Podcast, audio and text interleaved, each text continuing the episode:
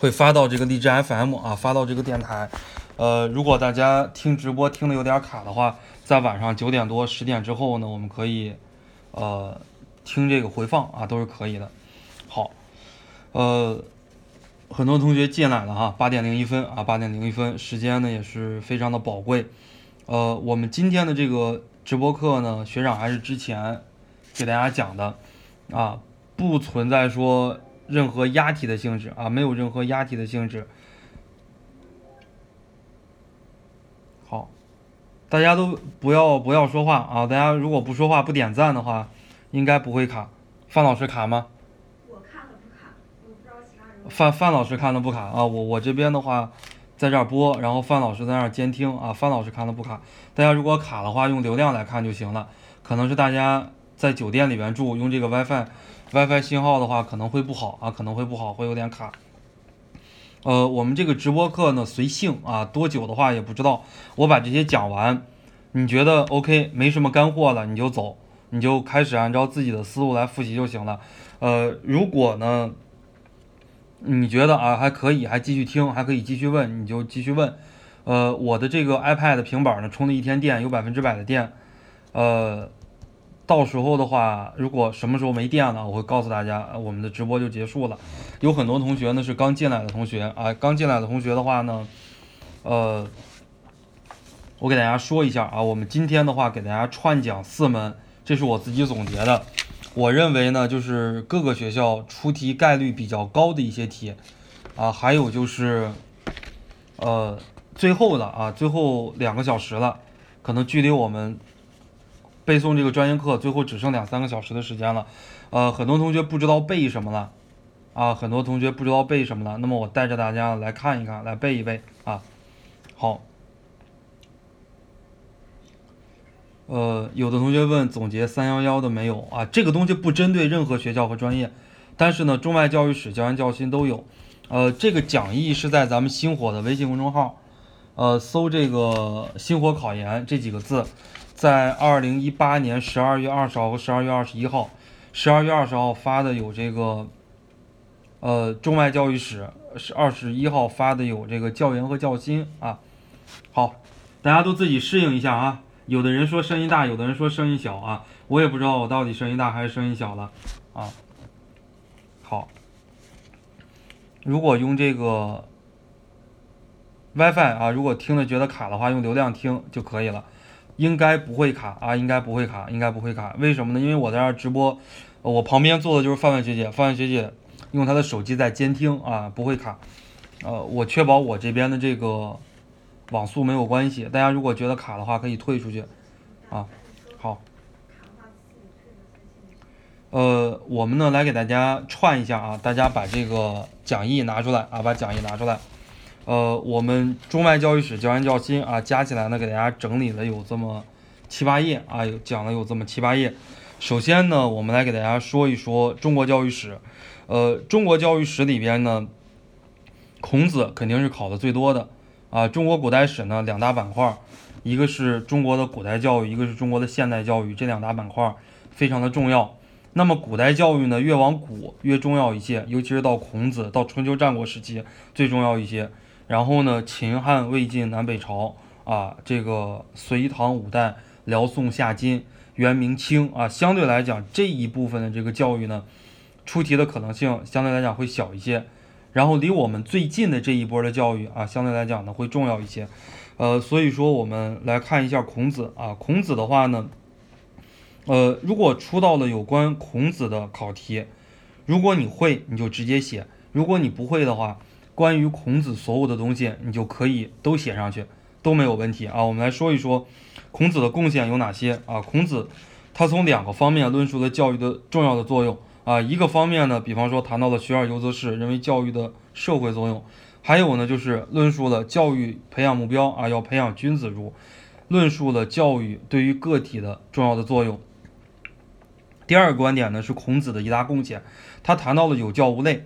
啊，他是以钱财而不以门第作为授徒的唯一标准，啊，所以说呢，呃，他提出来的有教无类，主要是不，主要是关系到两个方面，呃，同学们不要打字，不要弹幕，不要送礼物啊，不要点赞就可以了啊，就可以了，就不会卡的啊，就不会卡的。呃，主要是两个方面哈，有教无类，剥削于平民，剥削于四夷啊，这两个方面。一个方面呢叫做剥削于平民，就是普通的老百姓也可以接受教育；剥削于四夷，就是全国各地四面八方的都可以接受教育。啊，不简简单单是这个国都京城里边的可以接受教育，平所有的地方的人啊都可以接受教育。第三呢，他把读书和做官联系了起来，啊，他觉得是学而优则仕啊，声音不小，我再说一遍啊，声音不小，因为我在旁边啊，我这个有咱们的工作人员监听的，声音是不小的，觉得声音小了自己退出去，再戴上耳机就可以了啊。好，呃。说到了学而优则仕啊，把读书和做官联系起来，认为学而优则仕，仕而优则学，它这个呢是一个互文的关系啊。学而优则仕，仕而优则学，就是学习好了就要去做官，做官的呢必须要学习好啊。所以说，如果考你，呃这样的一道题，问你孔子的这个学而优则仕，完全就是为了一种读书做官模式，这种呢其实是错误的啊。他认为学习好了就就应该做官，做官的必须要学习好，它是一个互文的关系啊。好，第三呢，谈到了第四啊，谈到了孔子的教育内容。孔子的教育内容呢，呃，有的版本说是六经，有的版本说是六艺啊，都对。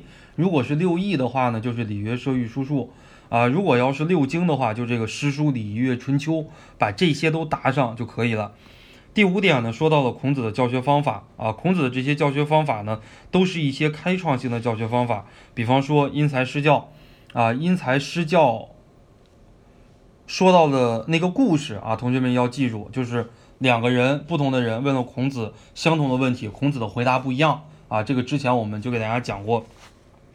嗯，像这些东西的话，我们在考试的里边都可以为了凑字。因为孔子只要涉及到孔子的题，要不就不考，一旦考出来的话就不是小题。所以说，关系到孔子的一些故事，我们都可以来写。呃，谈到了因材施教啊，谈到了启发诱导，谈到了学思行结合啊，这些呢都是孔子的教学方法。第六点呢，谈到了树立教师的典范。他谈到一个教师应该具备良好的职业道德，学而不厌，温故知新，诲人不倦，爱护学生。以身作则，言传身教，教学相长啊！这里边呢，特别要强调一个教学相长。古代的这个教学相长跟我们现在的这个教学相长是不一样的啊。古人所说的这个教学相长是指教师的教和教师的学同步增长，而今人所说的这个教学相长呢，是指教师的教和学生的学同步增长啊。所以说他的这个内容啊，内容是不一样的。好，我们往后说啊。说到了中国古代这一块儿，呃，我再说一遍啊，讲义在星火考研的微信公众号里边，打开星火考研的微信公众号，啊，这个没有拿到的，没有拿到的，就是该哈，就是该，就是在空间里边提醒了一个星期了啊，大家可能没有关注啊，在微信公众号十二月二十号、十二月二十一号，考研就是一场信息战啊，自己的话没有注意这些东西，真的是该啊。后边呢说到了这个黄炎培的大职业教育观啊，大家在答这个黄炎培职业教育的时候呢，呃，大家一定要答出这个大职业教育观，因为他的这个职业教育观跟以往的职业教育观是不一样的啊。因为黄炎培这个职业教育观，他是站在了整个国家，站到了整个社会发展的角度上啊。有些人经常问我，为什么黄炎培这个职业教育观，它是一种大的职业教育观？你看下边的嘛，下边的话，中国古人没有一个提出来的这些教育观的。啊，包括今人也没有提出来的，只有黄炎培一个人提出来的，而且呢，他还付诸于实践了。他这个跟康有为的大通书不一样啊，康有为的大通书也很大，但是呢，所说的那些东西没有一项是，他是正儿八经实践了的。黄炎培的职业教育的目的啊，使无业者有业，使有业者乐业，后边加一句解释性的话就可以了。第二呢，职业教育的办学方针社会化、科学化、社会化要面向社会。社会需要什么样的人才啊？我们教育就应该培养什么样的人才。那么科学化呢，就是要用科学的方法、科学的手段去培养人才，培养职业教育人才啊。社会化、科学化，职业教育的办学原则，手脑并用啊。他认为职业教育不是简简单单的这个手工业劳动动手，而是应该怎么样呀？更应该动脑子啊，职业教育的基本规范谈到了敬业乐群，这个其实都比较简单了，大家一定要把它给记住了啊。呃，有的人进来问是压三三三吗？不压题啊，串讲，不压啊，不压。我再说一遍啊，不压，不针对于任何学校。今天讲课的内容很简单，就是你不知道现在复习什么了，我告诉你复习什么，我带着你复习，很简单啊。因为我们辅导的学校太多了。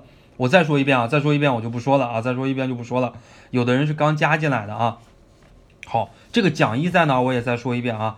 搜“星火考研”的微信公众号，呃，关注“星火考研”十二月二十号、十二月二十一号微信公众号里边发的就是我们的讲义电子版啊，大家可以看。呃，持续多久不知道啊？不知道，就是我讲完了就完了。这今天也不说持续多久，你要觉得没意思了，或者说你觉得没干货了，或者你觉得都知道了，或者说呢你有自己的安排了，就赶紧走啊，就赶紧走，把流量省出来，就给其他的人就可以了啊。后边呢说到了职业教育啊，对于我们今天的现实意义啊，对于我们今天的现实意义，呃，有这么三个方面啊，我给大家进行了一个总结，很多个版本没有进行总结。如果不是咱们星火学院，应该不知道啊；如果是咱们星火学院资料里边应该有，就是老师也好，学生也好，家长也好，要把职业教育当做一种正规的教育来看待啊。当做一种正规的教育来看待，你不要把职业教育看作是一次贴上了标签的教育，不要觉得接受职业教育的人都是学习非常差的人，啊，都是这个德育特别差的人啊，不要这样来看待。第二呢，普职融合是发展职业教育的关键。世界上所有的国家，我们在讲外国教育史的时候，讲到德国的教育，德国它是二元制职业教育，大家都认真听啊，这些东西的话，明天都有可能考，如果不考的话。都有助于帮你拓展的，呃，德国的话呢，这是二元制的职业教育。二什么是？呃，如果下面再有人问是不是押题啊，同学们帮回回回复一下啊。这个普职融合是职业教育的关键啊。世界上各个国家普职融合都很重要。呃，我们在讲德国的时候谈到了德国的二元制职业教育。什么是二元制职业教育呢？职业教育的这个同学毕业之后发两个证，一个是毕业证。你就可以直接找工作了，还有一个类似于学位证，你还可以直接继续深造，可以去搞学术啊，可以去搞学术。好，这是我们说到了普通教育和职业教育的融合。在美国呢，有文科中学，有实科中学，也有综合中学啊。所以说，这是我们谈到的中美德这些国家啊，这些国家。好，普通教育和职业教育的融合。那么第三呢，职业教育不仅要考虑到学生的身心发展规律。更要考虑到市场对于人才的需要，这个呢是针对于职业教育的社会化和科学化所提出来的啊，所提出来的。下边的话，中国教育史在古代教育的话呢，我们给大家说到了一个韩愈的教师教育思想。为什么给大家说到一个韩愈的教师教育思想呢？呃，我给大家说一下我的思路啊，我的思路不一定对，但是我给大家说出来，呃，我要让你们知道我为什么把这道题放在这儿，让你们最后一天来背啊，因为。呃，在去年的中共十九大上，习近平他说了，一个人拥有一个好好的老师啊，是人一辈子的幸福。如果一个学校拥有好的老师，是一个学校的荣耀。呃，习近平高度肯定了教师的重要作用，而且在在今年的这个十月份全国教师大会上，习近平他也再次强调了教师的重要作用。啊，今年呢又恰逢改革开放，中国基础教育改革四十周年，所以说，呃，我个人认为教师非常非常的重要。而且呢，最近关于教师的事情也很火，在这儿不拓展了，我回来再跟大家讲关于教师为什么特别的火，一拓展就比较比较时间久了。好，我们说到了教师的任务，传道授业解惑这三个方面，一个方面是传道啊，传的是儒道；一个方面是授业，学的是儒家的这种四书五经六艺；还有一个是解惑，给学生解答难题啊。呃，这个教师的标准是道啊。什么是道呢？大家可以简称为这个儒道啊，也可以理解为社会上万事万物的一种秩序啊，一种秩序。只有老师在啊，这种秩序才在。第三，建立非常合理的师生关系。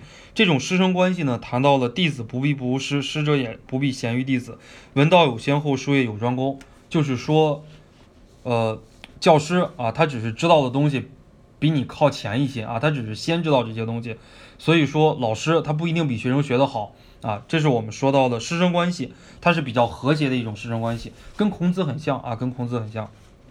好，大家不要发什么东西啊，把发什么东西直接就把你踢出去了啊！大家不要发这个东西啊，不要发礼物，不要点赞啊，这个也不要问问题啊，大家都都认真听。好，后边的话呢，说到了蔡元培啊，说到了蔡元培高等教育思想，呃，在整个中国现代教育这一块呢，给大家压一个大的点，呃，给大家说一个大的。点啊，大家最后一段时间来背的啊，大家最后最后一段时间来背的。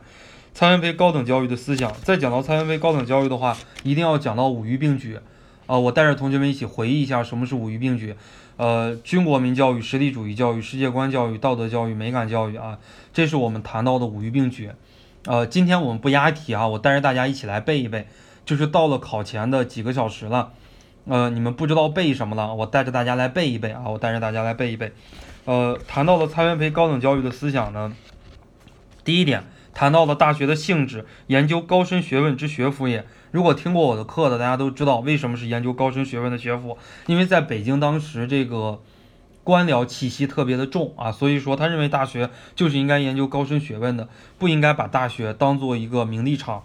第二，谈到了大学的办学方针，思想自由兼容并包啊，就是在北京大学里边，他说了一句话：囊括大典，网罗众家之学府也。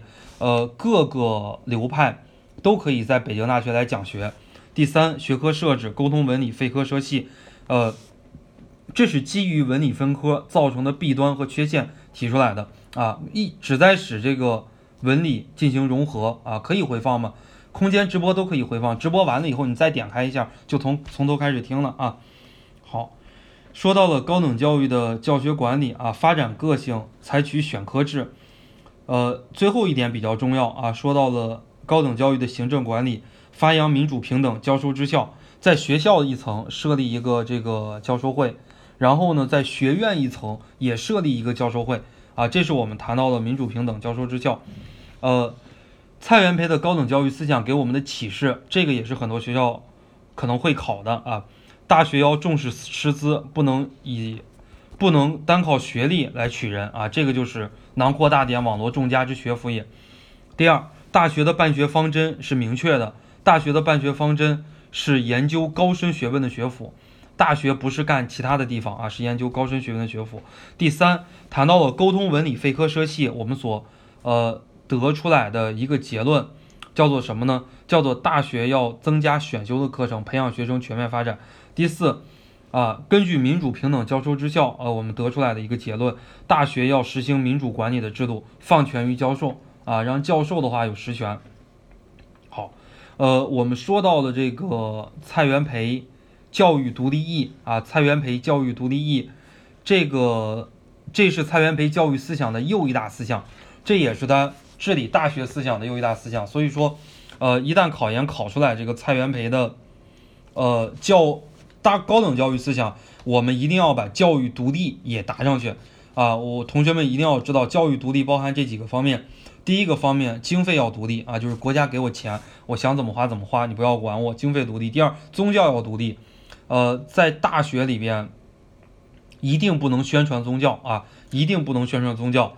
呃，第三，政治要独立，就是大学你不能用这个行政的权利来干涉大学。然后最后呢，学术要独立，呃，一些老先生、一些教授啊，发表什么这个文章呀，发表什么观点呀，啊，就是不要批判他啊，学术上要独立。呃，那么中国教育史呢，还给大家压，还给大家点了一道题啊，就是我们说到了董仲舒的圣化教育思想及其当代启示。什么是圣化教育思想呢？啊，谈到了作为一名优秀的老师，啊，在教学的过程中应该循循善诱，循序渐进，教学相长，导尔佛谦，强尔佛易，开尔佛达啊，这是第一点啊。第二点呢，在教学的过程中应该树立用教材教而非教教材的思想，基于。我们现有的教材啊，并且超越给定的教材。第三，要树立教学有法但无定法的思想，根据不同的学生选择不同的教学方法。啊，第四，呃，我们要树立终身学习的理念，用发展的眼光来看问题啊，不断走在时代的前沿啊，这是我们说到的圣华教育的思想。带着大家来背一遍啊，带着大家来背一遍。好，呃，下边的话呢，说到了陶行知啊，陶行知的这个思想跟杜威的思想，它是。呃，不能说是完全相反的，他们的出发点不一样啊。很多的人一说杜威和陶行知，就说杜威和陶行知的思想他们是相抵触的、相反的，这个说法不对啊。为什么呢？因为如果听过我的课程的，我反复的强调，他们两个人的思想是没有冲突的，他只是出发点不一样。杜威他所有的思想是基于哲学的层面，而陶行知所有的思想他是基于操作的层面。为什么呢？因为在当时美国那个社会，几乎所有的人都可以上得起大学。所以说，杜威的思想它是基于一个哲学的层面，基于一个统领美国教育的层面，而陶行知的这个思想呢，它是基于操作层面啊，基于这个操作层面的话呢，就是类似于中国的国情。中国不是所有的人都能接受得了教育，中国很少的人能接受得了教育，那么怎么办呀？那就生活嘛，在生活里边，在每天工作学习中。我们来接受教育啊，谈到了生活级教育，生活教育的一个核心的本质就是过什么样的生活就要接受什么样的教育，这是生活教育的一个本质啊。如果过得很有钱的生活，接受的就是很富裕的那种教育，很贵族的教育；如果是很没钱的生活，接受的就是像中国上个世纪一二十年代那种普通老百姓的这种教育啊。这是一点。第二点呢，谈到了社会级学校啊，不是所有的人都能上得起学校。呃，凡是生活的场所，都应该是教育的场所啊！我们要跨出校门，走向社会。所以说，工厂、农村、商店，包括监狱等等这些社会场所，其实都是我们学习的场所啊，都是学校。第三，教学做合一啊，这个教师要教，学生要学，学生要做啊，做是一切活动的中心，特别特别强调这个操作啊。所以说，大家刚才听我一讲，应该就比较好理解了。呃。陶行知的思想，它是基于操作层面啊，是基于操作层面。好，下边我们给大家说到了陈鹤琴的活教育思想啊。陈鹤琴的教育呢，呃，非常的热。为什么呢？因为这两年的话，呃，因为这两年的话，儿童教育比较火啊，儿童教育比较火，所以说陈鹤琴的这个活教育思想，呃，对于很多学校来讲，应该考的概率比较大。啊，应该很多学校来讲考的概率比较大。大家如果要觉得卡的话，用流量来看，啊，用流量来看啊，这个就是大家不要点赞了啊，也不要送礼物了啊，不要不要送礼物了啊。行，想送礼物你下来给我发红包就可以了啊。你在这送礼物我也没有办法提现啊，你送什么礼物呀？啊，自己又花挺多钱的啊。行啊。觉得学长辛苦了啊，下来发个红包可以啊，我收啊，认真听啊，认真听。呃，陈鹤琴活教育的本质，呃，一个是本质论，一个是目的论，一个是课程论，一个是教学论，一个是教学方法，这五大点，同学们一定要记住啊，同学们一定要记住啊，同学们一定要记住。呃，活教育的本质，它是针对于死教育而言的。死教育的话，包括两个方面，死教育包括两个方面，一个是老师教书死，死教书，教死书。一个是关于学生读书死死读书读死书啊，那么呢，活教育的本质啊，就是教活书活教书，这个教活书，然后呢，读书活活读书读活书啊，这几个方面。那么活教育的目的论，做人做中国人，做现代中国人，做世界人，它体现了一个，如果同学们有笔啊，可以在旁边记一下，它体现了一个民族性和时代性的统一。既突出了中国的特性，也突出了国际的特性，民族性和时代性的统一。活教育的课程论无指教育啊，无指教育包括五个方面，什么文学教育啊、科学教育啊、艺术教育、人生行义教育等等等等啊，对吧？这个包括五个方面，然后大自然、大教、大社会都是活教材。活教育的教学观啊，整个教学法、按时教学法、分团教学法、生活教学法。呃，活教育的教学方法，做中教，做中学，做中求进步。活教育给我们的一些启示啊，我们来看一下。第一，要尊重儿童的身心发展特点。第二，呃，它的一个这个本质，其实跟陶行知的本质其实差不多啊，都是在说这个做啊。所以说，学生要学会从做中学，重视学生直接经验。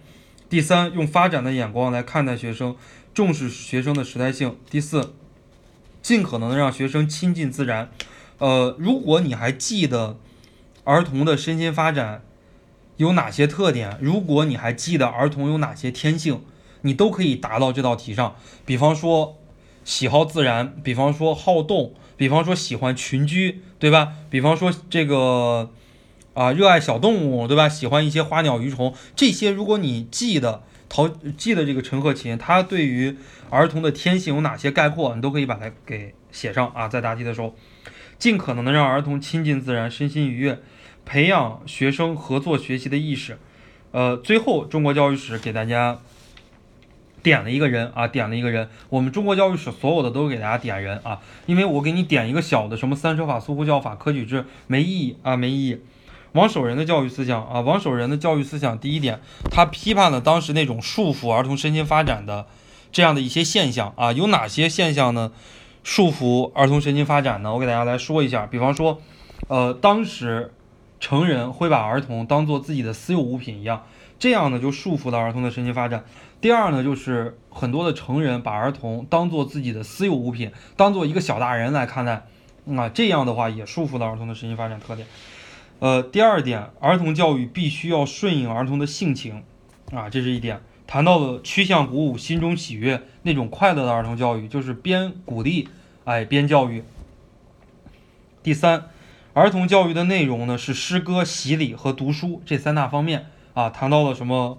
劝之以诗歌啊，对吧？讽之以洗礼啊，讽之以诗歌啊，劝之以读书啊，等等等等，对吧？诱之以洗礼，怎么怎么样？反正一个意思啊，就是诱导的意思，就是从这三个方面啊来诱导学生来学习。呃，最后呢，谈到了随人分线和量其资禀。随人分线啊，就是要因材施教；量其资禀，就是量力施教。这是我们中国教育史给大家讲的啊。呃，那么呢，我们一门学科啊，就给大家讲完了。下一门学科，包括下几门学科，我们每门学科的话呢，大概会用这个十五分钟左右的时间啊，在这儿呢给大家预告一下，给大家预告一下，呃，大家看一下这个，呃，正好有的同学有些卡，C C Talk 啊，C C Talk 的话，这个考后指导课在明天晚上啊，明天晚上九点下载一个手机软件 C C Talk，然后搜这个群。八五零零六幺二零，我们的工作人员范老师啊，你把这个群号放进去。明天晚上大家考完之后，还有考后的这个指导课，也一样精彩啊。好，刚进来的同学呢，我给大家来说一下，我们马上要说第二门外国教育史了啊，马上要说第二门外国教育史了。呃，大家呢不要点赞，不要发礼物啊，这个不要弹屏啊。我们来讲外国教育史，外国教育史里边呢，呃，我我说一下啊，同学们。呃，大家看完中国教育史之后，会发现没有按照时间顺序总结，对不对？大家想一想，看完中国教育史，你一下就说孔子，一下说董仲舒，一下又跳回到陈鹤琴了，跳回到陈鹤琴之后，你又跳到王守仁了。中国教育史没有按时间，没有按时间来编啊。中国教育史的话，没有按照这个时间的顺序来编，为什么呢？我是按照重要程度来放的啊，我是按照这个重要程度来放的，同学们可以理解吧？啊，可以理解吧？然后我们来说外国教育史啊，外国教育史，外国教育史的话也是按照这个重要程度，啊，也是按照这个重要程度，呃，我们来写，我们来说的最重要的一个程度呢，我觉得是夸美纽斯啊，夸美纽斯呢，从这样的几个方面来讲，第一个方面，教育目的，呃，是为人的永生做准备的啊，为人的来世生活做准备的，这是认为教育的目的是这个方面，呃，第二个呢，也是考的比较多的啊，谈到了教育要适应自然原则。适应自然原则呢，体现两个方面：第一，要遵循自然界的普遍规律；第二，要顺应儿童的身心发展特点。下一个方面谈到了普及学制，还有班级授课制啊，这两个方面，统一学制啊，就是要统一开学、统一考试啊，这个叫统一学制啊。普及教育，它这里边呢谈到了一个泛制的教育思想啊，如果同学们。有这个笔记啊，如果在你的这个纸上，你可以在旁边写一下泛智教育啊，普及教育里边谈到了一个泛智教育，泛广泛的泛，呃，泛智啊，智慧的一个智，就是让所有的把所有的教育啊传授给所有的人，这是我们说到的泛智教育。第四呢，谈到了学年制与班级授课制啊，你首先你要知道什么是班级授课制。如果考到夸美纽斯的班级授课制，首先你先答一个明解，再答简答。啊，明解的话，你就是要解释一下什么是班级授课制，啊，什么是班级授课制呢？就是，呃，班级授课制，就是在同一个班里边有一个固定的班主任，一个班分成若干个小组，对吧？每个小组若干个人，每个小组里边呢有一个小组长来给他们啊来管来辅助老师管理班级，这种模式，大家一起考试，一起放假，对吧？统一的一个竞争的标准，年纪也差不多相仿，这样的一个模式呢，叫做班级授课制。啊，班级授课制它有一些优点，有一些缺点啊，同学们，大家我我带着大家回想回想班级授课制啊。比方说，班级授课制最大的一个优点就是经济有效、大面积的培养人才，有利于教育的普及，对不对？班级授课制，而且班级授课制呢，它采取这种分科教学，教起来的话呢也比较简单。班级授课制它有一个缺点啊，就是不利于因材施教，这是最大最大的一个缺点。班级授课制无论怎么样也避免不了的这个缺点啊。好，这是我们说到的这个夸美纽斯啊，说到了夸美纽斯。好，后边的话呢，我们说第五点，论教育的原则啊，第一个教育的原则，直观性教学原则。直观性教学原则呢，这个就是夸美纽斯所说的金科玉律啊。如果是考试的话，考到这个直观性教学原则，你一定要答上啊。这是夸他被夸美纽斯所称为这是教学原则的金科玉律。什么是金科玉律？就是就是很重要的意思。啊，就是很起作用、很重要的意思啊，金科玉律。第二点呢，谈到了激发学生的求知欲和好奇心这样的一个原则。第三点呢，我们谈到了巩固性教学原则。啊，第四，量力性教学原则。第五，系统性和循序渐进的教学原则。下边的第六个方面，夸美纽斯论道德教育。嗯，首先第一点啊，他认为道德教育非常的重要，谈到了德育比智育更重要。呃，我我跟同学们说一点啊，同学们可以在你的笔记上记一下，就是无论是中国教育史里边的人物，还是外国教育史里边的人物，无论考到了谁的道德教育，这一句话都通用啊。在这个王守仁看来，在韩愈看来，在这个孔子看来，对吧？在瑶瑶学长看来，德育比智育更重要啊。这个这句话的话都可以写啊，这句话都可以写。都通用啊，都通用。德育的内容，德育的内容呢，它是一种普世的德育的内容，啊，就是放之四海而皆准的这种德育的内容，智慧、勇敢、节制、公正，这种普世性的这个，这种，啊，行啊，这个同学说的很好啊，考完试之后自点自己买点现实的礼物，啊，送过去啊，这些这这这这个想法好啊，没毛病，啊，好，这是我们说到的道德内容啊。下面第三个啊，说到了道德方法。那道德方法，关于道德方法呢，第一，呃，要尽早开始正面的教育；第二，要从行动中养成道德习惯；第三，要重视榜样的作用。我们待会儿给大家讲到这个班杜拉啊，我们讲到教育心理学会给大家讲到班杜拉，会给大家讲到榜样的作用啊，会给大家讲到榜样的作用。在讲到榜样这一块的话呢，我们还会给大家。呃，说一下，那会给大家说一下关于榜样的几点要求啊，到时候大家要做笔记。呃，下一点啊，认为教诲与规则非常的重要。它这里边呢，应该是在整个外国教育史里边比较早的提出来的规则啊，规则。后边呢，我们讲到皮亚杰呀这些人，他们谈到了道德，也谈到了规则和准则，则有啊，则有的重要性，道德这样的几个方面都要把它给记住。关于教育管理，这个是考的可能性最小的啊，最小的。第一，认为国家应该掌管教育；第二，应该设立督学。咱们国家的督学就是从那个时候啊，夸美纽斯那儿来学的。第三，要明确校长负责制啊，校长他要负责整个学校教学上面的这些事情啊，校长负责制。关于夸美纽斯的评价很简单，把上面所有的东西写一遍。夸美纽斯做了一些什么事情啊？夸美纽斯呢有哪些成功的事情，对吧？这些呢就是夸美纽斯的评价。夸美纽斯还有两部著作，同学们一定要记一下，记在旁边你的笔记上。第一部著作叫做《世界图解》，是世界历史上第一本带有插图的教科书啊，世界历史上第一本带有插图的教科书。那么还有一本呢，就是《大教学论》啊，《大教学论》它是独立形态教育学的开端。大教学论啊，它是独立形态教育学的开端。如果你的学校呀考这个名词解释，考到了这两本书，考到了世界图解，你如果没有写这是世界历史上第一本带有插图的教科书，至少扣三分之二的分数啊。如果考到了这个，呃，大教学论，你如果没有写，啊，你如果没有写，这是独立形态教育学的开端，至少也扣三分之二的分数啊。后边呢，我们比较重要的啊，说到了苏联的四位。教育家，今年是苏霍姆林斯基，呃，诞辰两百周年啊，诞辰两百周年，呃，好，说到的这些诞辰啊，我我给大家来说一下，大家先记一下笔记。我给大家来说一下，在整个中外教育史里边有哪些人物，他们诞辰的这个时间比较久的，我给大家来说一下啊。中外教育家啊，这种诞辰逢五逢十的啊，大家记一下啊。呃，凯洛夫诞辰一百二十五周年。啊，苏霍姆林斯基刚才是诞辰一百周年啊，口误了。凯洛夫诞辰一百二十五周年，苏霍姆林斯基诞辰一百周年，马克思诞辰两百周年，贝尔兰卡斯特里边的那个兰卡斯特啊，他诞辰两百四十周年。社会本位论的那个代表人物涂尔干啊，涂尔干诞辰一百六十周年。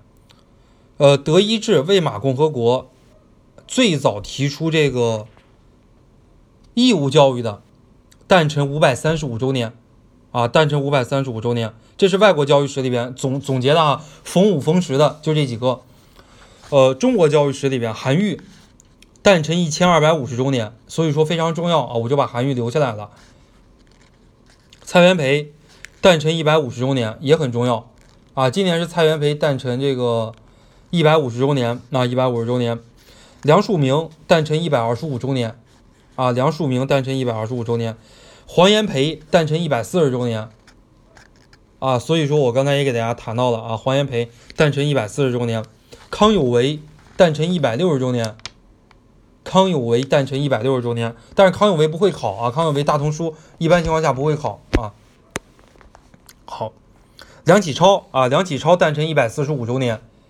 梁启超诞辰一百四十五周年啊，这是我跟大家说到的啊，跟大家说到的这些中外教育史里边的这些人物啊，中外教育史里边的这些人物。好，我们说到了这些诞辰啊，我把这个发给范老师啊，让范老师在这个直播里边啊，我发到范老师的 QQ 上，让这些范看他在下边给大家评论一下，大家可以截个屏啊，截截个屏可以。呃，我晚上完了之后我发空间啊，晚上完了之后，现在没法发空间，现在空间里面直播呢啊，没法发。好。我们说到了马卡连科啊，马卡连科这里边呢，我们主要提两个方面，一个是集体教育，还有一个是前景教育。呃，集体教育大家都应该知道吧？集体教育主要是三个方面，一个是在集体中，一个是为了集体，一个是依靠集体。啊，这是我们说到的集体教育的这几个方面，在集体中接受教育，为了集体而努力，依靠集体把自己变得更好，对吧？在集体中为了集体，依靠集体啊。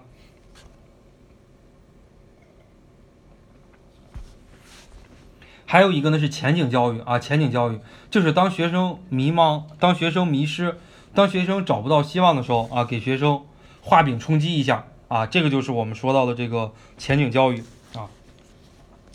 凯洛夫啊，凯洛夫有一个代表作叫做《教育学》，凯洛夫的这个教育学呢，大家看一下小圈圈五的这个凯洛夫的教育学里边的德育论。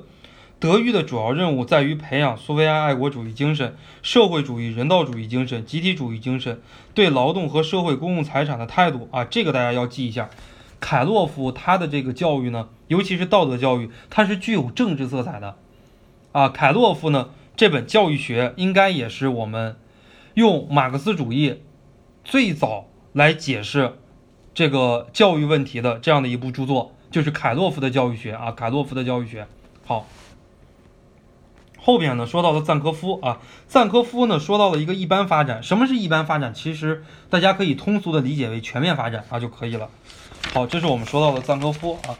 后边呢说到了苏霍姆林斯基啊，苏霍姆林斯基，苏霍姆林斯的和谐教育，苏霍姆林斯基的和谐教育，他的这个和谐教育呢，也可以理解为一种全面发展啊。全面发展了之后就和谐了啊，就和谐了，德智体美劳方方面面啊，全面发展。好后边呢说到了裴斯塔洛奇啊，裴斯塔洛奇主要说这样的几个方面。第一个方面是教育心理学化，教育心理学化的话，同学们一定要解释一下。如果听过我的课的是咱们星火学院，一定都会解释，就是用自然科学的方法来解释这个教育问题啊。这个呢叫做教育心理学化，用自然科学的方法。就是用这个数学呀、物理呀、化学呀这种自然科学的方法来解释这个教育问题，这是教育心理学化的一个，这是教育心理学化的一个特征啊。然后我们再答下边的这些东西，啊，再答下边的这些东西，第一，谈到了教育的目的和教育的理论应该治愈儿童的本心啊，就是你要符合儿童的身心发展特点，这是第一点。第二，教育的内容要心理学化，教的东西要符合儿童身心发展特点。第三，教学原则和教学方法也要符合儿童身心发展的特点啊，教学内容和教学方法也要符合儿童身心发展的特点。第四，要让儿童自己成为自己的教育者啊，我带着大家来读一遍。我尽可能带着大家来背一下啊，我带着大家来读一遍，自己脑海中过一遍，尽可能能把它给复述，能把它给背下来啊，同学们。好，呃，下边呢说到了一个要素教育，要素教育这一块考大题的可能性比较小，考小题的可能性比较大啊。要素教育的话，大家应该都知道，就是我们来学习一样什么东西，都应该从最基础的、最简单的要素开始学习。比方说学习数学啊，我们应该先从数字开始；我们要学习英语的话，我们要先从。二十六个阿拉伯数字啊，二十二十六个这个英文单词来开始学习啊，这是我们说到的这个要素教育啊，要素教育后边呢谈到了建立各科教学法，这个考的比较少啊，这个如果你考统考的话，经常会考你啊，那个在外国在这个外国近代教育史上啊，有一位教育思想家建立了各科的教学法，什么语文呀、数学呀各科的教学法，问你这个人是谁，给你几个选项啊，让你来选。好后边说到了赫尔巴特啊，赫尔巴特呢主要说到了第一一个教学原则，教育性教学原则。什么是教育性教学原则呢？他认为这个智育和德育同等的重要，智育和德育是分不开的。所以说，赫尔巴特有一句名言，大家把这句名言可以记在你的讲义上。赫尔巴特说了一句话，说我不承认无教育的教学，我也不承认无教育无教学的教育。他就认为教育和教学是同等重要的。啊，就是我们的这个智育和德育啊，是同等重要的啊，智育和德育是同等重要的。好，这是教育性教学原则。老师在进行德育的时候，也要给学生进行智育；老师呢，在进行智育的时候，啊，那么也要渗透着这个德育，这个就叫教育性教学。很简单，智育和德育的一个关系啊。后边达到赫尔巴特的。思想的两个基础啊，一个是心理学，一个是伦理学啊，两个基础。后边呢谈到了赫尔巴特的四端教学法，明了联合系统方法，这个一定要把它给记住了，而且会知道怎么解释啊。在这儿解释的话，我就不给大家说了，大家一定要知道怎么解释啊，大家一定要知道怎么解释明了联合系统方法。呃，大家可以举一个例子，就是举我在上课的时候说的这个三角形全等的例子，对吧？老师说了这个明了啊，告诉学生讲一些什么东西。然后联合啊，新旧知识之间啊进行一个联合。下一个方面呢，就是系统啊，系统系统的来进行学习啊。最后呢，方法来进行一个检测。后边说到了杜威的实用主义教育啊，杜威的实用主义教育跟陶行知的那个它是相对的啊，相对的。第一点，教育即生活啊，教育即生活。第二点呢，教育即生长。教育即生长这里边呢，其实还涉及到一个杜威的教育目的论。啊，杜教育的一个目的论，教育的目的就是什么呢？就是生长。什么是生长呢？就是别别人不要很管它，啊，让它自然而然的生长，啊，让它可以自己啊自然而然的生长，不要强加外界的这个干预和外在的这个教育，不要这样做。第三，教育及经验的改造。啊，后面说到了教育的目的论，教育的目的论呢就是无目的，啊，教育无目的论，教育无目的呢不代表教育真的完全没有目的。而是在于教育没有外在的目的，只有内在的目的，而这个内在的目的不是别的啊，就是我们所说的这个生长，这是我们说的这个教育目的论。啊，教育目的论。好，后边的话呢，说到了赫尔巴特的五步教学法。啊，五步教学法的话，没有给大家展示到这个这个讲义上，大家可以自己记一下啊，五步教学法，大家应该现到现在都应该会背了。五步教学法经常出这个小题，第一步创设个情景。第二步发现问题，第三步提出假设，第四步整理材料，第五步论证假设。啊，杜杜威的这个五步教学法，有的版本可能不太一样，但是大差不差啊，就是这几点。第六，呃，卢梭的自然主义教育啊，卢梭的自然主义教育的方法叫做自然教育，呃，自然后果法啊，自然后果法。什么是自然后果法呢？我举一个例子，啊，自然后果法的意思就是咱们星火在这儿宣传这个。考前指导课宣传了一个星期了，让同学们打印这个讲义，把讲义都打印出来啊！你不打印讲义，你也不着急，不忙慌。然后呢，我们今天开始讲这个东西，你没讲义，你在那干听呢，啊，自己对于自己的后果买单啊，这个叫做自然后果法。这个同知道知道了吧？书里边按照那个打破玻璃的那个例子啊，打破玻璃的那个例子是啥啊？我就不说了啊，在这浪费时间了。呃，同学们，呃，大家不要送礼物了哈，然后大家也别点赞了哈，待会儿又卡了，待会儿又卡了哈。好，想送礼物的把钱留下啊，把钱留下，待会儿讲完以后发红包啊，讲完以后发红包啊，可以，啊，好，我吃一块润喉糖啊，继续给大家讲。好，自然教育的方法，自然后果法，自然后果法你记到旁边啊，记到旁边。自然教育的这个核心叫做回归自然，回到农村中去。呃，卢梭认为呢，孩子在十五岁以前都不要在学校里边接受教育，也不要在城市里边接受教育，而是要在农村里边接受教育。啊，在农村里边接受教育。所以说，自然教育的一个本质啊，就是要回归于农村。好，你继续讲，没事。像是，继续继续。好。后边呢谈到了自然教育跟公民相比有哪些这个优越性啊？自然教育和公民相比有哪些优越性？我们来看一下有哪些优越性呢？第一，自然人，自然教育培养出来的人叫做自然人。自然人呢，他是一个独立自主的人，他不依靠国家，是独立自主的人。第二，呃，自然人在自然的秩序中，所有人是平等的啊，所有人是平等的。他不像公民，公民他有一等公民、二等公民、三等公民。第三，呃，自然人他是非常自由的人，他想做什么就做什么啊，他没有这个束缚。第四，自然人是自食其力的人啊，因为他没有工作嘛，自己自谋出路啊，自己自谋出路啊，他是自食其力的人。总之，自然教育、自然人啊，他培养的就是独立自主、民主平等、道德高尚、能力和智力极高的人。啊，后边呢说到了自然教育的阶段，自然教育的阶段的话，应该不用记，我觉得不用记啊，什么零到几，然后几到十二，然后十二又到十五，怎么怎么样，那几个阶段大家应该不用记啊，大家不用记。呃，后边自然教育的必要性，这个也可以看，也可以不看啊。对于自然教育的评价，自然教育的评价的话，正反两个方面，自然教育的评价。一个方面呢，就是我们要批判一下卢梭的这种教育，它是一种消极的教育，对于我们今天不适用啊。如果所有的人都放到农村里边去接受教育，那显然显然是不合适的，对不对？那么呢，还要鼓励一下这种自然教育啊，就是远离乡村的这种教育，对于我们净化人的心灵其实是很有帮助的，还是很有帮助的。后边呢，外国教育史啊，这些人给大家罗列的这些就讲完了，还有一个呢是马克思的教育思想。大家可以记到你的书的这个空白的这个地方啊，你看我的这个讲义都记到了这个空白的地方。好，马克思的教育思想啊，马克思的教育思想，第一，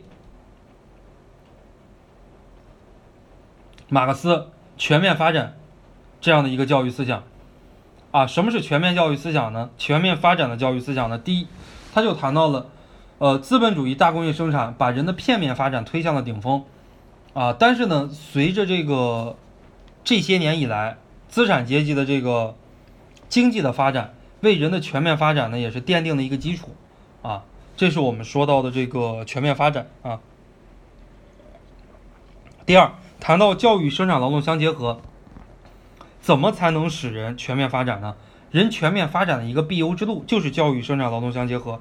第三，教育社会性，教育具有社会性，同学们记一下啊。教育具有社会性，因为我们在学政治的时候，早上刚考完政治，我们学到了马克思说了，人是一切社会关系的总和。那人是一切社会关系的总和。好，你怎么知道马克思不考呢？今年是马克思诞生两百周年，你怎么知道马克思不考？很马克思很有可能考的，我跟大家讲啊，马克思以前从来不考啊，但是今天很有可能考。所以说，同学们一定要认真记马克思的教育思想啊。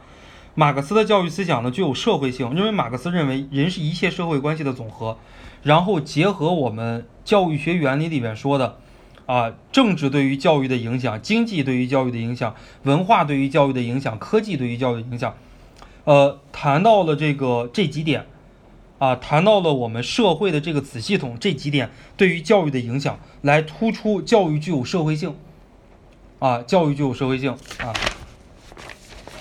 好后边我们说到的这个教育原理啊，很多同学刚进来的，我们第二门已经给大家说完了。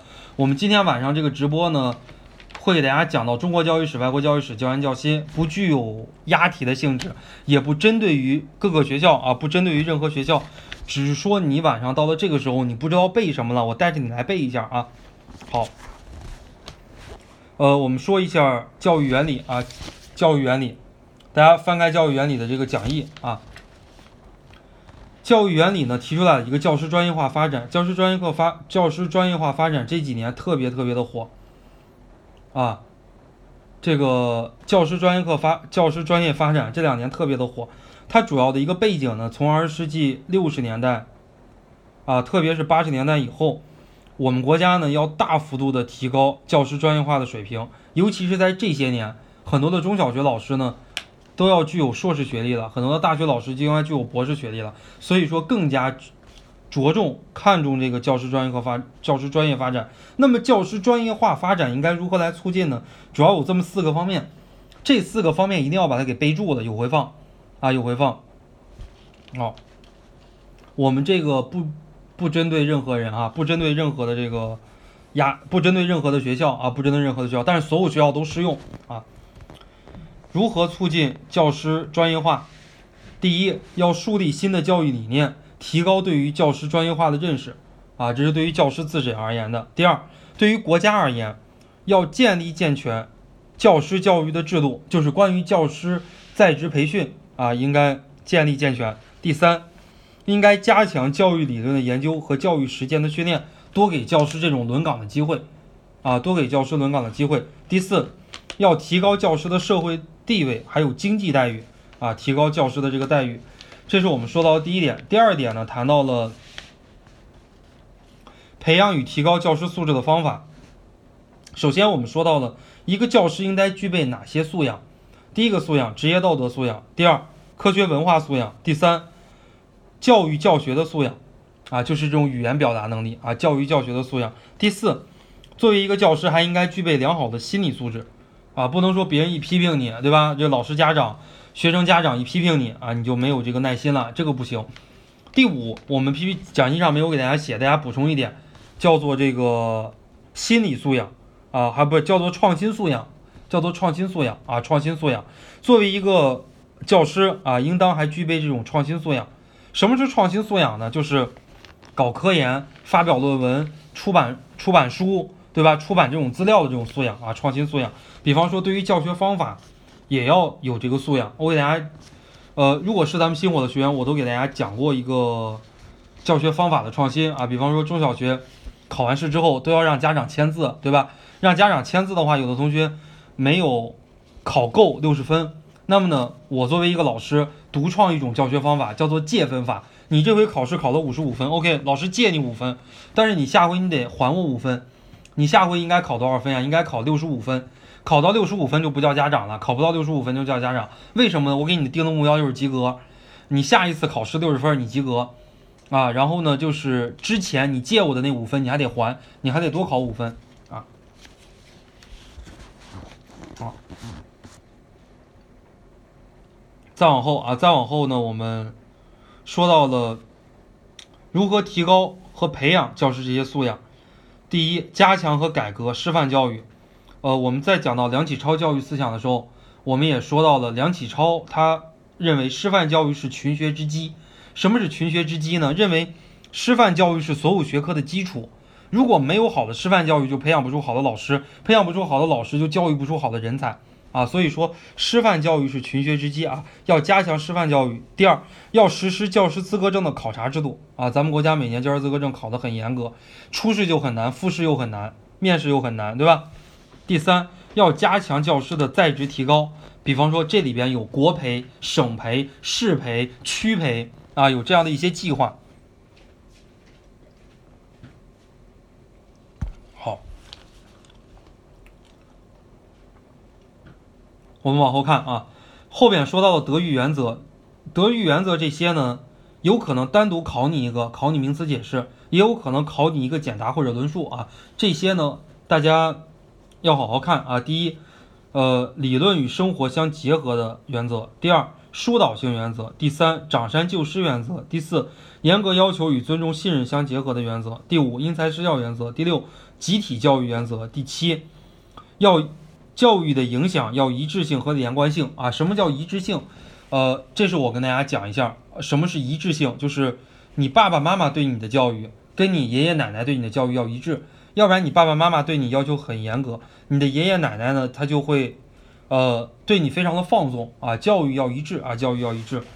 好，连贯性就是你小学、幼儿园、初中、高中接受的这个教育要一致啊，一致啊。长山救师是吧？就是扬长避短啊，就是扬长避短。呃，好的方面要发扬，不好的方面要改正。比方说你好的方面，你就是理解能力比较强，但是呢，你坏的这个方面呢，你就是不爱背诵啊，不爱去记忆啊，这个就是扬长避短。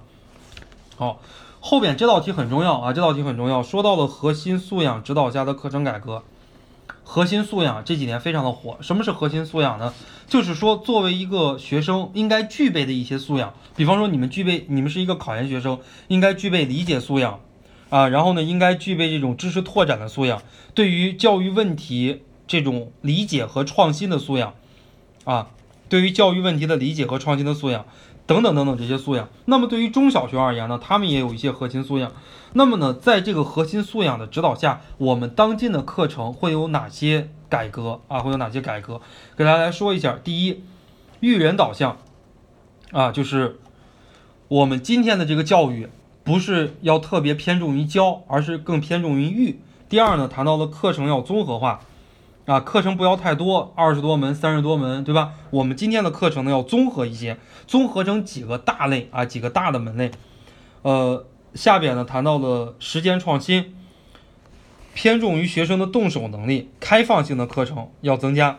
第四，减负啊，就是课业压力要减轻，作业的布置总量要发生变化。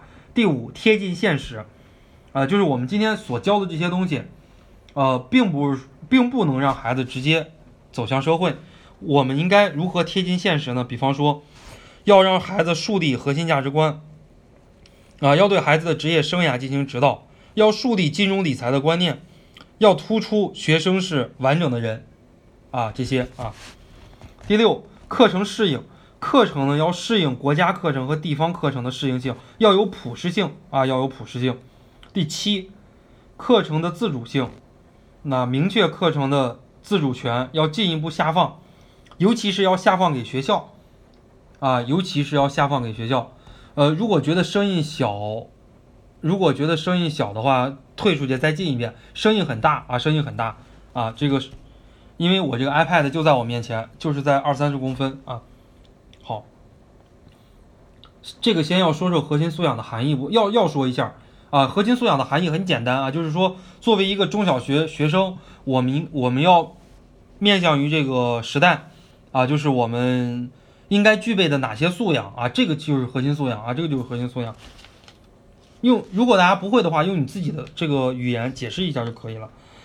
第八，谈到了学习的方式啊，学习的方式呢，更加注重体验、合作、探究式的学习，而不注重老师的这种直接的这种讲授法。啊，不注意学生老师的直接的讲授法，而更加注意合作和探究学习啊。呃，第五个大类，这道题也很关键啊，这道题也很关键啊，这道题也很关键，就是简述儿童身心发展的特点，以及我们作为老师应该如何去做啊。好，第一顺序性。学学生的这个身心发展呀，第一具有顺序性，所以说作为老师在教学的时候应该循序渐进，应该先易后难啊，循序渐进。第二，学生的身心发展具有不均衡性，作为老师要抓关键期啊，要抓关键期。这个里边有一个故事叫做狼孩的故事，狼孩的故事的话呢，大家一定要记住啊，狼孩的故事啊。好，学生的身心发展呢具有阶段性。要从实际出发，根据不同的年龄特点，有针对性的来组织这个教学的内容和教学的方法啊。好，第四，个别差异性，学生的身心发展呢就有个别差异性啊，所以说作为老师要因材施教。第五，整体性，学生的身心发展具有整体性，所以说作为老师啊，要引导学生德智体美劳全面发展啊，德智体美劳全面发展。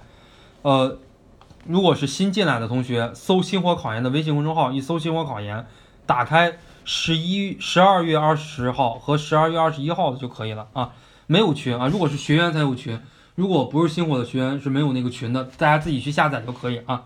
好，第六，谈到了新的课程改革中，可以体现出教学评价新的方向的转变有哪些？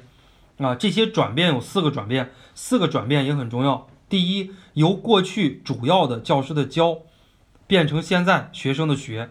第二，由过去主要重视双基，啊，什么这种基本能力、基本技巧啊、基本技能、基本知识，那么呢，以及学科的能力，像现在啊注重双基的能力，双基和能力的形成，也更加注重学生情感的变化。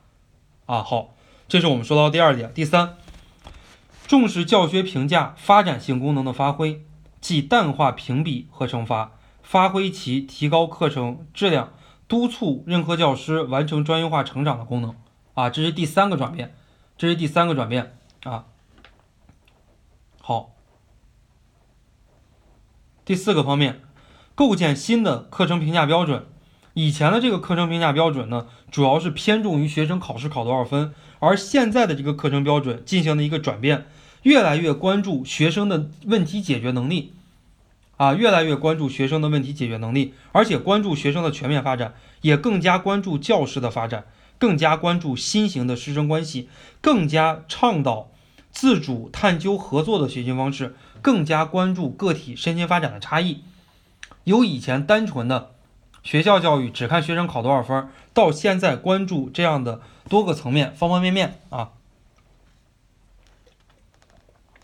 好，后边结合我国新一轮教育改革的具体目标，谈谈现在基础教育发展存在的问题，并且提出一些建议。呃，我国新一轮课程改革的目标，首先我给大家来顺一下：课程改变课程过于传授、过于关注传授知识的倾向，以前的课程比较关注于老师教什么。第二。改编课程结构，过于强调学科本位，学科门类过多，缺乏整合性的现状啊。以前的话就是语数外这些学科很多，对吧？哎，过于强调学科本位。第三，改变以前繁难偏就，以及过于强调书本的现状。这几点，同学们你可以在旁边记一下。这个也是我国现在课程存在的弊端。弊端，你在旁边写两个字：弊端啊，弊端，弊端，弊端啊。我国现在的课程内容繁难偏旧，对吧？比较繁琐，学起来比较难。像这个高数，对吧？偏啊，这个这个基本上不会用嘛。你说高中学的那个什么 log，那些什么三角函数根本不会用，很偏。旧鲁迅的很多东西啊，包括很多这个跟时代感没有什么太强的这个文章还在学啊，繁难偏旧。第四。改编课程的实施过于强调接受死记硬背、机械训练这样的一个现状。第五，改编课程评价过于强调甄别和选拔的功能啊，就是唯分数是从，过于强调甄别和选拔的功能，发挥评价促进学生发展、教师提高、改进教学实践的功能。第六，改编课程管理过于集中的现状。现在的课程管理呢太集中啊，现在的课程管理完全都是国家来管理，过于集中。那么呢，我们逐渐要国家。地方啊，一起来管理啊，一起来管理。好，下边呢，我们来看看我国基础教育发展中存在的一些问题。第一，要克服教育改革中的蒙昧主义啊，就是课程改革中有很多愚昧的一些事情，我们要把它给避免了。第二，要批判功利主义啊，批判功利主义，不能说做一些事情啊，做一些这个教学改革。完全就是为了学生考高分，怎么怎么样啊？拒绝这种功利主义。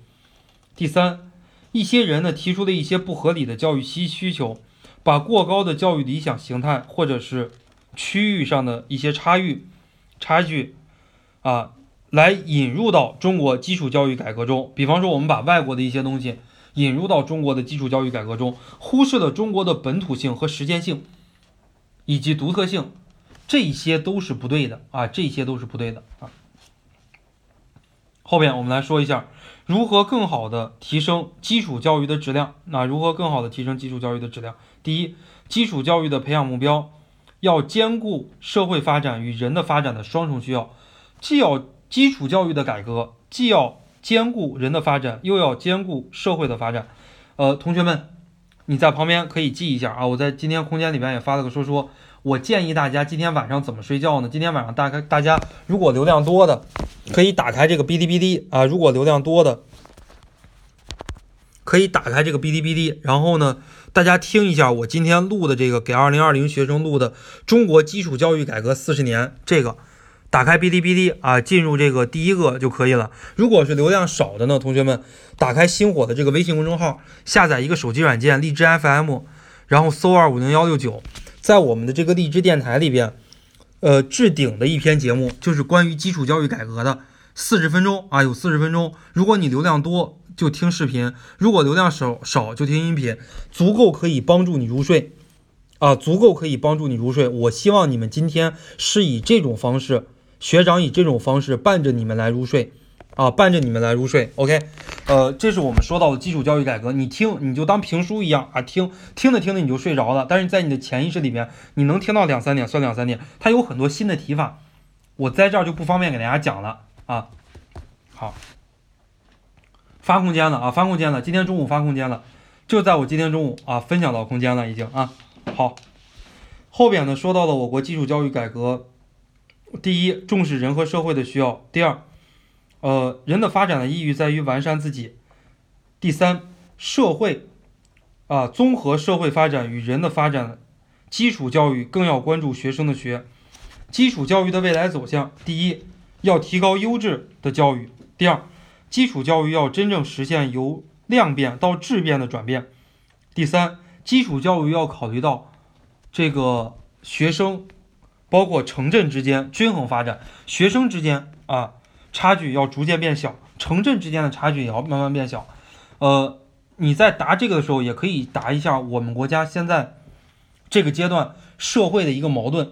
我们国家现在这个社会的主要矛盾，就是人民日益增长的物质和文化的需求和发展不平衡、啊不均衡、不充分之间的一个矛盾。你要把这个答上。我们国家的教育也是这样，发展不均衡、不充分啊。好。后边呢，我们来说最后一门学科，九点半就能说完啊。我应该会陪着大家到十点，或者说大家如果需要我的话，我会陪着大家到更久啊。因为今天我也没有什么事情做，大家如果想问我一些什么，想让我再讲一讲哪些教育学里边的东西啊，大家都可以说啊。我会陪着大家到比较久啊，到比较久的这个时候啊。教育心理学啊，教育心理学，呃，我们来说一下教育学原理，我们就说完了。教育心理学的话呢，我认为教育心理学最重要的一个点，我给我给它排第一的点，就是关于布鲁纳认知发现理论，就是认知流派啊，反正就是整个认知流派，我认为它是最重要的。第一点呢，我们谈到了认知学习观啊，认知学习观呢，他认为学习的实质在于主动的形成认知结构。第二点，认为学习包括获得、转化和评价三个过程。我们在讲布鲁纳的时候，我们给大家。呃，如果是星火学员，应该给大家记过一句话。那句话是怎么说的？呃，学习的目的在于发现学习，要把学科的基本结构转变为儿童的认知结构。大家把这句话可以记在你的书上，对吧？学习的目的在于发现学习，就是你学习的这个目的呀，不是为了死记硬背，是为了一种发现学习啊。然后呢，要把学科的基本结构转变为儿童的认知结构，就是咱们星火出的那个思维导图，那是什么意思呢？就是把那个学科的结构。让你来看，让你来背啊，慢慢的转变成你自己的认知结构啊，这是我们说到了布鲁纳啊这样的一个认知，布鲁纳的认知。好，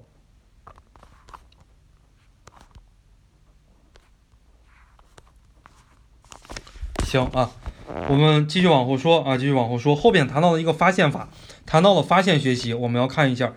呃，学生是发现学习的主动者，教师是关键，教师可以促进学生发现学习。教师有哪些作用呢？这几点作用，六点一定要把它给背住了。我带着大家来背一下：第一，要让学生有自尊心、自信心；第二，要激发学生的求知欲和好奇心；第三，要帮助学生寻找新问题和已知问题的联系，因为发现学习嘛，就是强调新旧之间的一个关系啊。这是第三、第四点，要训练学生运用和解决问题的能力。第五，要协调学生进行自我评价。第六，要启发学生进行对比。啊，这是我们说到的这六点啊，这六点，呃，应用就是发现法啊，就是发现学习法。第二点，我认为最教育心理学里边最重要的，并不是那些实验，大家一定要记住哈，到最后的半天了，还不到半天的时间里边，小半天的时间，大家一定不要看那些实验，看那些实验，我觉得没有什么帮助啊，没有什么帮助。呃，大家就看这些理论就行了，不要看那些实验。好。呃，关于这个建构主义啊，建构主义的学习理论及其当代意义，我们来给大家说一下。建构主义，它就强调教师和学生自己要共同建构，啊，共同来建构。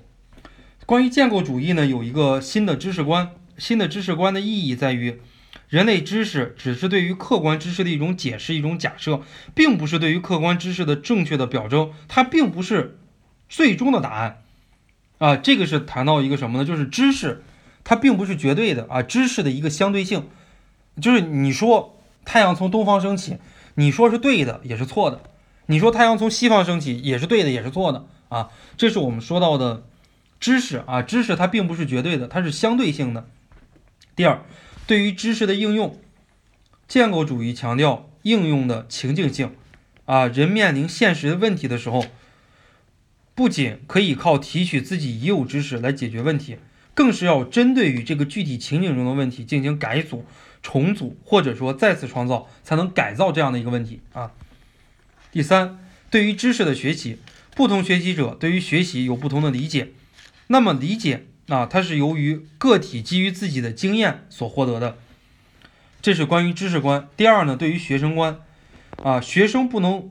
教学不能无视学生的这些经验，另起炉灶，从外部直接装进新的知识给学生，而是要把现有的知识，啊，作为学生的生长点，来引导学生在经验中来进行生长。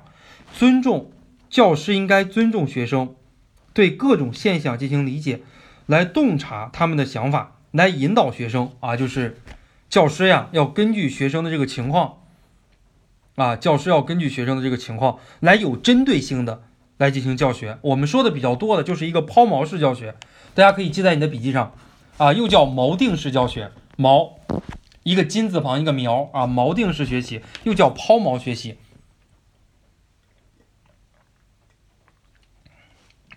倒点水，范老师啊。什么是抛锚学习呢？就是根据学生的一个点啊，根据一个知识点。根据一个啊来进行教学，锚定式学习啊。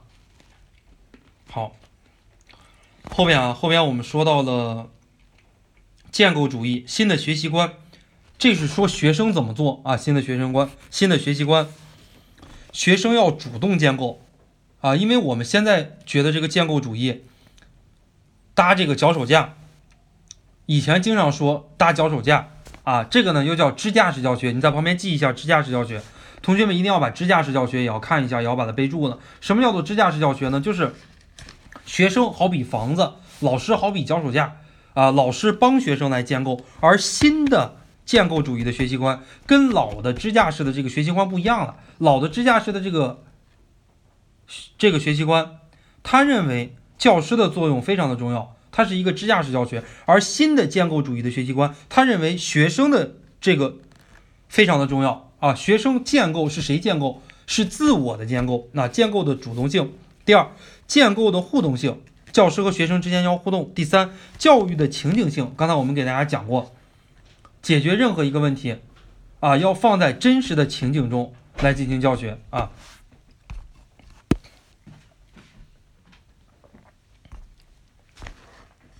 后面第四点，新的教学观。教学不是为了知识的传递，而是为了知识的处理和转化。教师不简简单单是知识的呈现者，他更应该注意学生自己对各种现象的理解，倾听他们的看法，需要与学生进行共同的探讨，并在此过程中互相交流、互相质疑。啊，就是学生和老师之间呀，不但要相互学习、相互交流，还要相互质疑，才能成长。了解彼此的想法啊，这是我们说到的建构主义就说完了。下面第三大题啊，如何促进学生进行学习迁移？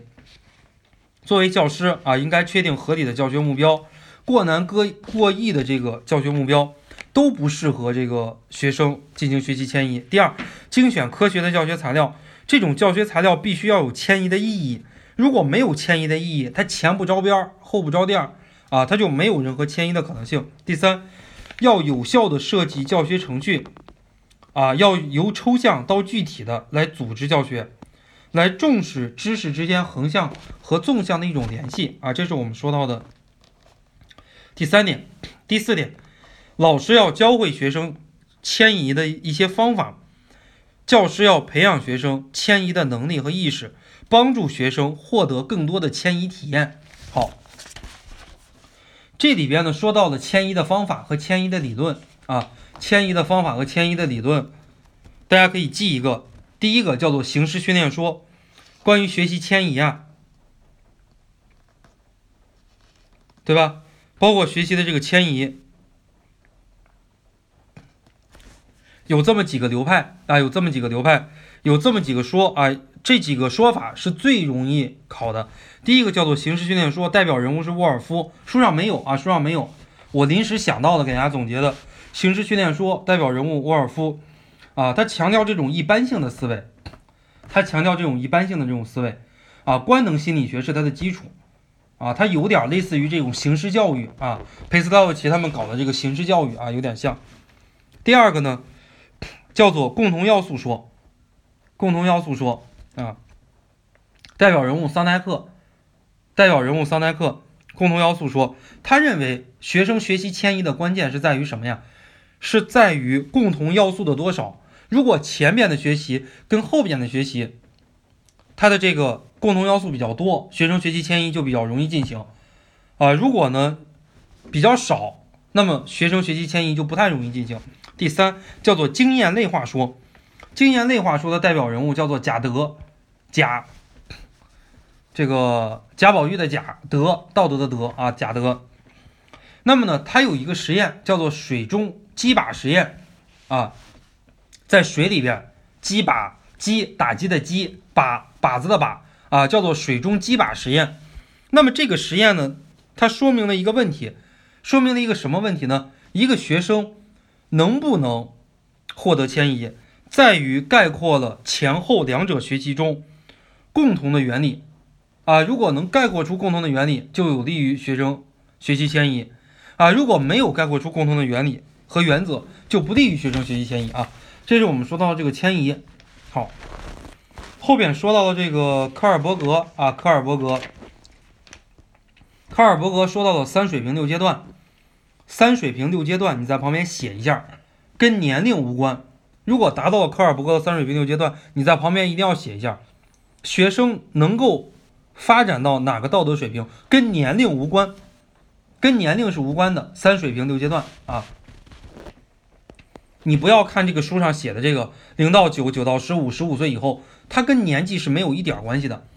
有的人很小，但是道德水平很高；有的人呢很老，但是道德水平很低啊，跟年龄无关。如果听过我讲课的肯定知道啊，我在我的课里边详细给大家讲过。在这儿呢，我们明天考试了就不方便给大家详细讲了。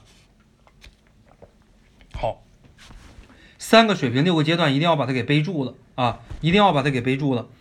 呃，三水平六阶段，第一个水平叫做前习俗水平，每个水平里边有两个阶段，第一个阶段叫做必罚服从阶段，就是这样的一个阶段，学生做什么事情，它是两个方面的啊，一个方面是必罚，避免惩罚，然后服从于别人；第二个阶段呢，叫做朴素享乐主义和功利主义定向，就是这个阶段孩子做一个什么样的一个事情。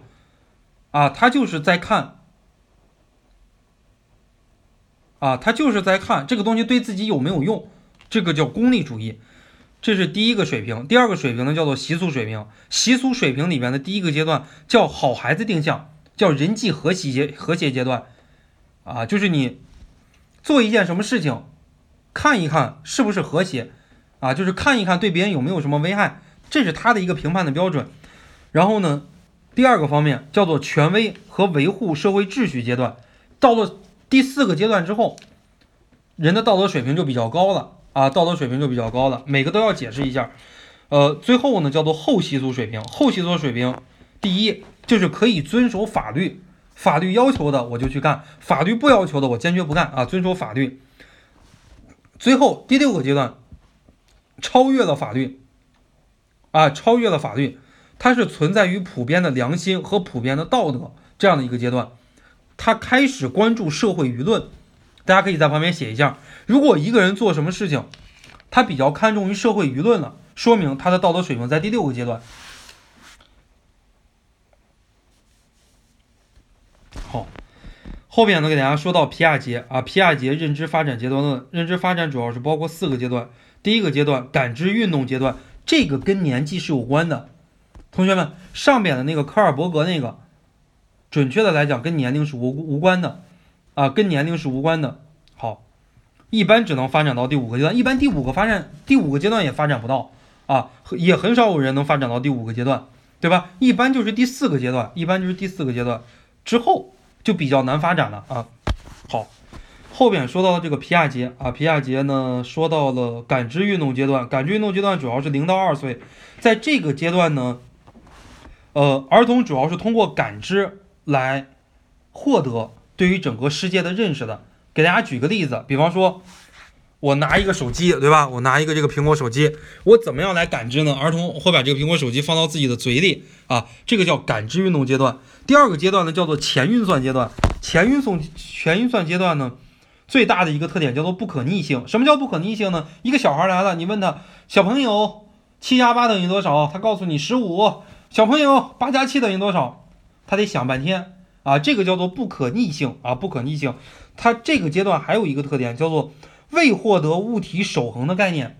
未获得物体守恒的概念是什么意思呢？就是两杯水，对吧？就是一个粗一些，高一些。啊，一个粗一些，矮一些；一个细一些，高一些。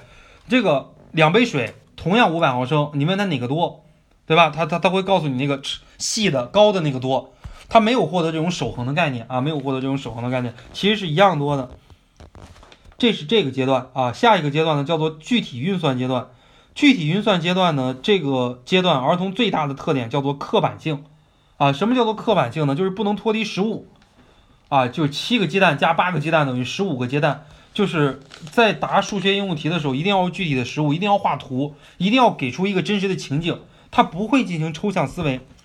第四个阶段，形式运算阶段，这个阶段儿童最大的特点就是会抽象思维，大家都可以在书上记一下啊。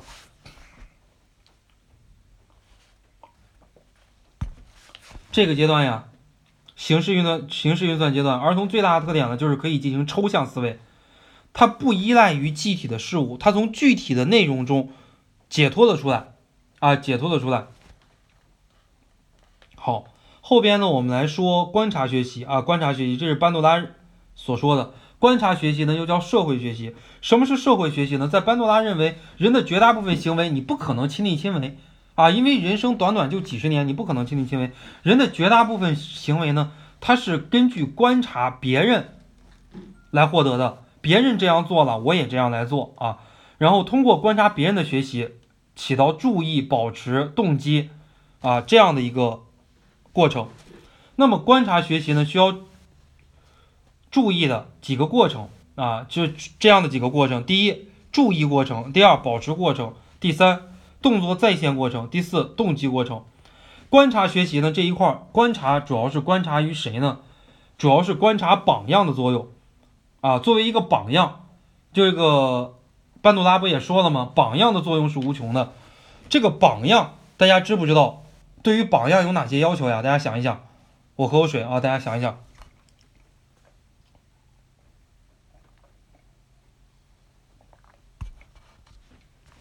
对于榜样有哪些要求啊？第一，要重视榜样的作用。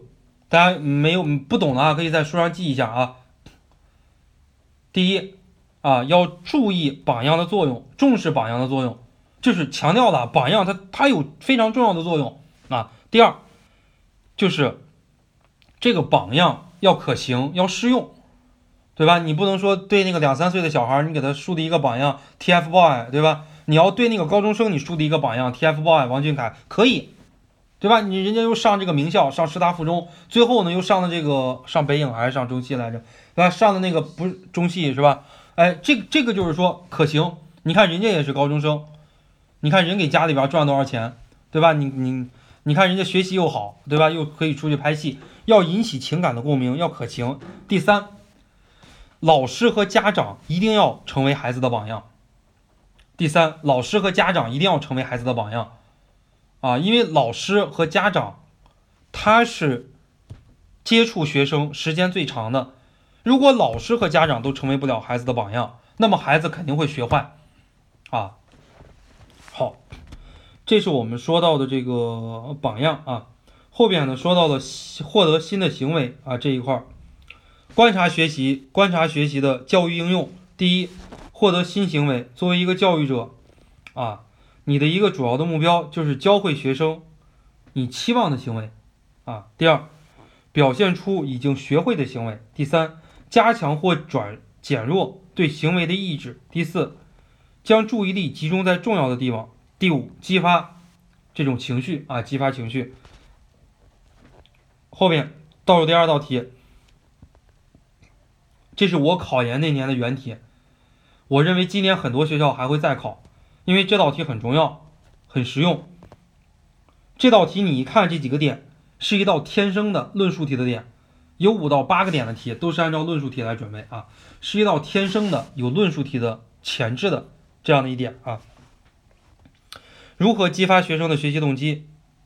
范老师，你把那个电脑打开，你看看我的那个 QQ 啊，有有一些人啊，这个我们来说一下哈。如何激发学生的学习动机？第一，我们说到了激发学生的外部学习动机，要给学生设立明确的目标、合适的目标。第二，要及时反馈。第三，要进行积极的评价啊，不要对学生进行消极的这种评价。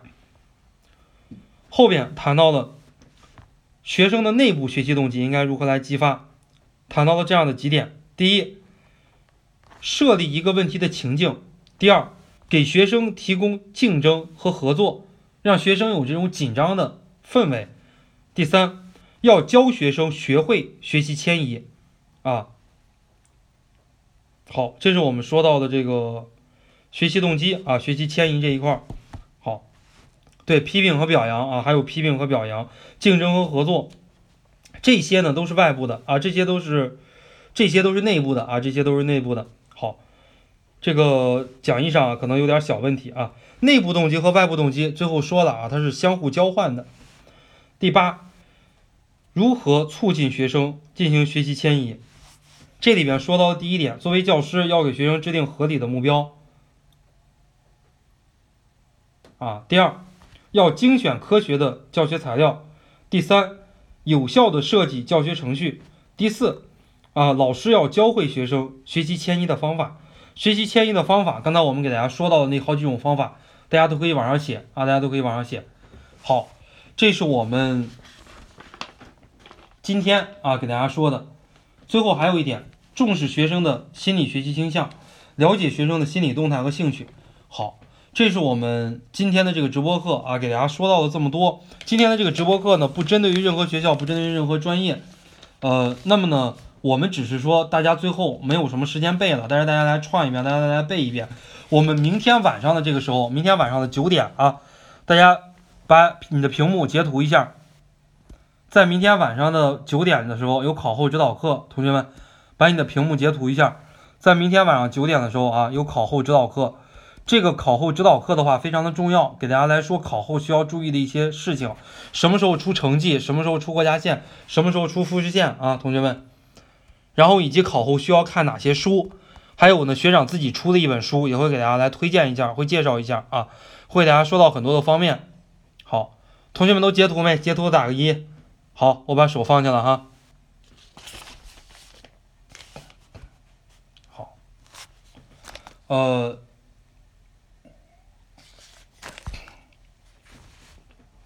建议大家啊，建议大家的话呢是。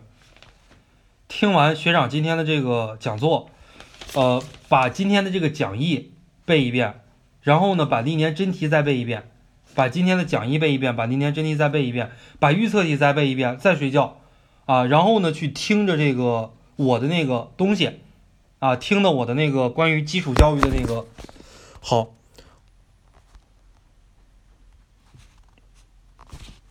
我把这个分享到，我把这个分享到我空间啊，同学们，呃，关于基础教育这个，一定要陪着大家睡觉啊，陪着大家来入睡。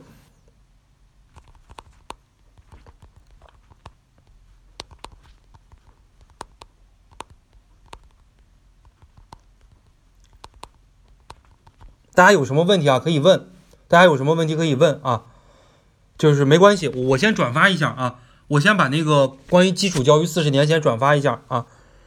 呃，今天晚上听着基础教育四十周年的改革入睡。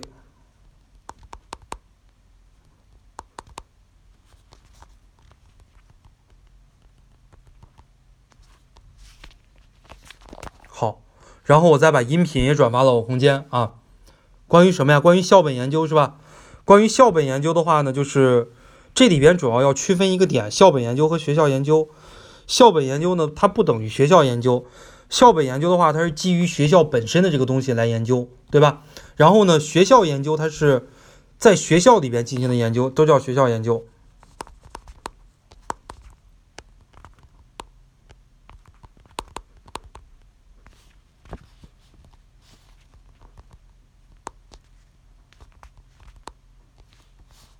我先用下手机啊，教育研究方法讲不了啊，教育研究方法因为我没有考过啊，教育研究方法我也不在我们机构主讲这个课啊，大家有什么问题的话都可以问问学长。